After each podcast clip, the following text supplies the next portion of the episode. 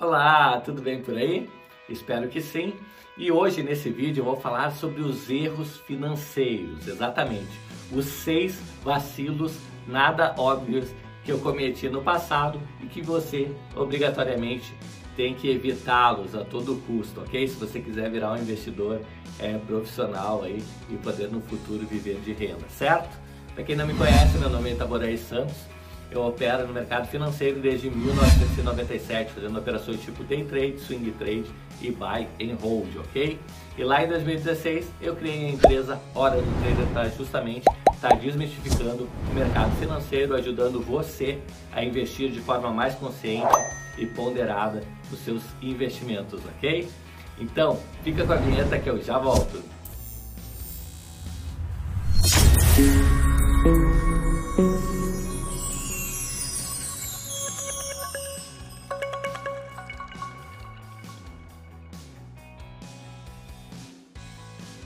então vamos ao vídeo. Vamos falar aqui dos seis vacilos nada óbvios que eu mesmo cometi lá atrás, lá em 97, é, e você tem que evitar hoje em dia para que você possa criar uma carteira de investimentos, né, para que você possa virar um investidor profissional, ok? Então vamos lá, vacilo número um, não se inscrever em nosso canal, ok? Então esse é o maior vacilo que você pode fazer eu vou te dizer o porquê. Se você não se inscrever nesse canal, você não vai ficar por dentro das novidades do mercado financeiro de todo aquele material que eu estudo e trago aqui para você, para deixar você sempre na frente de todas as outras pessoas, certo? Que se refere a investimentos. Então se inscreve aí no canal, é, clica no botão, é, no botão do sininho aqui para receber as notificações, já deixa o like aí, que agora a gente vai falar sério aqui. Vamos falar dos seis vacilos aí que você não pode cometer, tá bom? Então vacilo número um, pagar o seguro do cartão de crédito. Exatamente isso. Não sei se você já viu, logo que você contrata um cartão de crédito, chega na sua bela fatura lá, mensal, um itemzinho lá escrevendo seguro do cartão de crédito, normalmente 6, 8, 10 ou 12 reais, dependendo do cartão de crédito que você paga mensalmente e você nem vê isso, nem nota, nem percebe.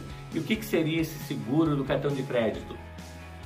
Bom, em caso de roubo, extravio, é, alguém que clone seu cartão, teoricamente você tem aquele seguro que vai cobrir você é, pagando, né? É, estornando esse valor para que você não precise se, se preocupar em pagar esse valor, ok? Só tem uma coisa, né, pessoal? Isso é uma obrigação, não é nenhum tipo de favor.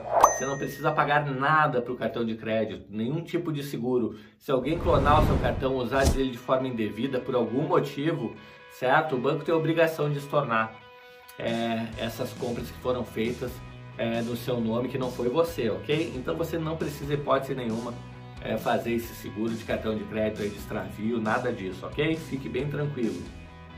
Então, você já vai estar economizando aí 100 a 120 reais anuais aí, sem precisar pagar é, esse seguro de cartão de crédito, tá? Esse é o primeiro vacilo aí. Então vamos para o segundo vacilo, financiar carro principalmente se for um financiamento sem entrada. Por quê, né, pessoal? Só por financiar, já tem um cara chamado IOF lá, é, que vai incidir, né? E você já vai pagar uma taxa lá de 700 é, reais lá, só por tirar um empréstimo do banco, sem estar tá financiando nada, tá? Você só, ó, eu quero financiar, pô, já tem uma taxa de 700 reais é, ou mais, tá? Que você vai ter que pagar. Além disso, juros aí, é, juros, seguro, entre, entre várias coisas aí que você vai ter que pagar mensalmente, tá? Então acaba no final das contas, você, digamos que você comprou um carro de 50 mil, você vai pagar lá em 3, 4, 5, digamos que em 5 anos é, você já pagou quase 100 mil reais no carro e quando você for vender ele, ele vai estar valendo uns 25 mil reais, tá? Então, assim, evite ao máximo comprar carro financiado. Qual é o ideal? Você juntar o dinheiro que você quer comprar, é, juntar o dinheiro para você comprar o carro, certo? E preferencialmente pegar um seminovo que já passou aquela desvalorização absurda do carro zero, tá? Que vai a 10, 15, até 20%. Então fique muito ligado aí, às vezes você pega um carro com baixíssima quilometragem, semi-novo e não tem todo aquele ônus, inclusive do, do emplacamento do carro e do IPVA proporcional, tá bom? Então fica ligado, se quer trocar de carro, busca lá um semi-novo, junta o dinheiro, quando você tiver o dinheiro você vai lá e compra, se você realmente quer um carro e precisa dele, tá bom?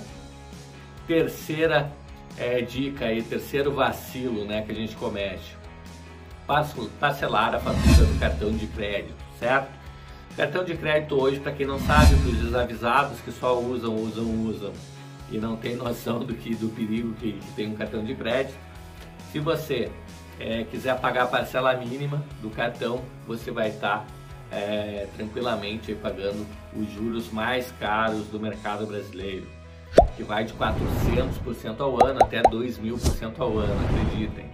Totalmente absurdo, né? não faz sentido nenhum você pagar o mínimo do cartão de crédito. O cartão de crédito só serve para pessoas que têm um excelente controle financeiro e preferem unir todas as dívidas para pagar numa data só é, sendo que com certeza ela vai ter dinheiro para pagar, ok? Se você é pessoa descontrolada com dinheiro, eu não aconselho que você tenha um cartão de crédito em hipótese nenhuma que vai afundar você, vai levar você para o buraco o cartão de crédito, ok? Então fica longe dele.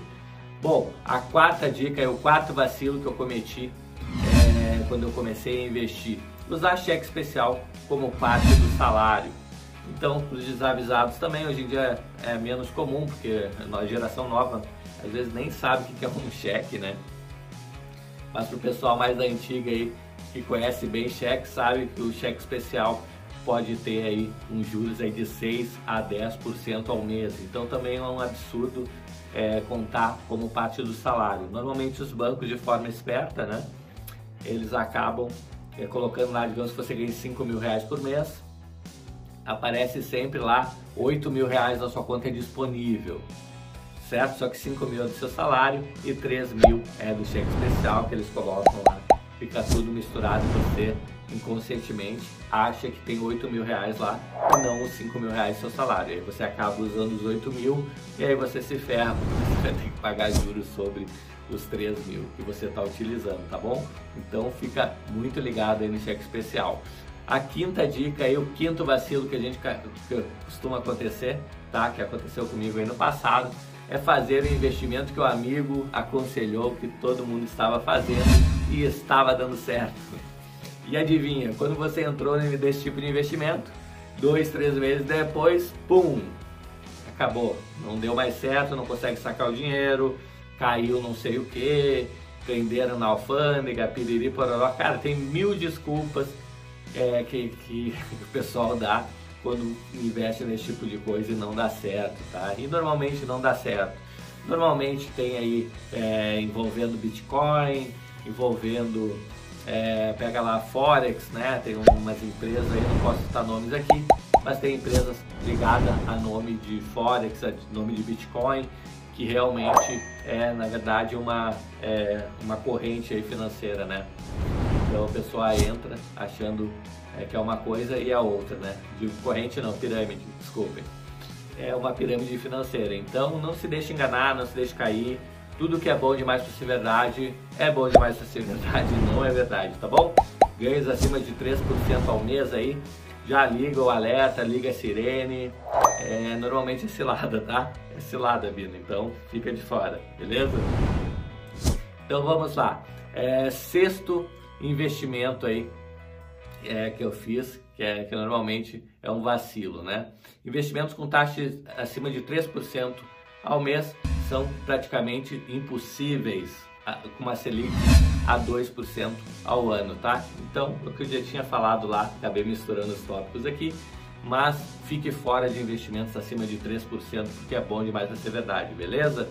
A não ser que tenha um risco real de você perder o dinheiro que você investiu de forma segura é praticamente impossível, tá bom? Só em ações mesmo que você consegue é, rendimentos bacanas, é, talvez até acima de 3% ao mês, mas com um certo risco do investimento em ação, que é uma renda variável, tá? E por último lá, é, vamos dar um de bônus aqui, eu ia falar só de seis, mas vamos falar mais um aí para deixar de bônus, que é o sétimo item aí. Então, comprar imóvel na planta certo? Qual é o erro principal que a pessoa faz que eu fiz lá atrás, quando comprei meu primeiro apartamento? É só ver o valor da parcela, né? Se, se a parcela entrar no orçamento, está tudo certo, não interessa você comprou um apartamento de 200 mil e vai pagar 500 mil no final das contas. Normalmente é isso que acontece, né? O brasileiro olha lá, ah, entrou na minha parcela mil reais por mês, ah, posso pagar, beleza. Tô pagando o dobro, o triplo do apartamento, não tem problema nenhum. A pessoa só vai ver isso depois que assinou lá o contrato, já está lá 10 anos pagando, que ela vai ver o tamanho da cagada que ela fez, né? Então fique fora disso, beleza? O apartamento normalmente vem pelado, vem sem piso, vem sem cozinha, sem cortina, sem armário, certo? Tudo é um custo absurdo. Aí tem o ITBI que tem que pagar, que é, que é se não me engano, é 4% do, do, do valor do imóvel. Tanto tempo que eu paguei isso aí que eu já nem sei mais mas é um percentual aí que não é, não é muito baixo, se não me engano é 4% tá, do valor do imóvel. E por aí vai, né? Fora os custos de ter o imóvel. Então, é, fica muito ligado, principalmente se você está começando na carreira, se você ainda não tem um patrimônio consolidado, tá? Eu digo que a regra aqui para comprar um imóvel, se você faz muita questão, é você ter investido 10 vezes o valor do imóvel. Quer comprar um imóvel de um milhão? Tenha 10 milhões investidos tá bom? Então essa é a minha dica. Se você realmente faz questão do imóvel, se é um sonho, é, então é, compre o seu imóvel, tá? Mas tenha pelo menos 10 vezes o valor dele investido, certo? Pessoal, espero de coração ter ajudado vocês aí, é, desmistificando um pouquinho falando dos vacilos que eu tive é, na minha vida lá atrás, que me atrapalharam, tá? É, e que eu tô passando aqui para vocês, para que justamente não atrapalhe a sua vida financeira aí é, no seu futuro, tá bom? Se você gostou do videozinho, clica no like aí, compartilha com os amigos, inscreve aí no canal, habilitando o sininho para o YouTube avisar você sempre que sair um vídeo novo, tá bom? Vou ficando por aqui, um grande abraço e até o próximo vídeo. Até mais, tchau, tchau!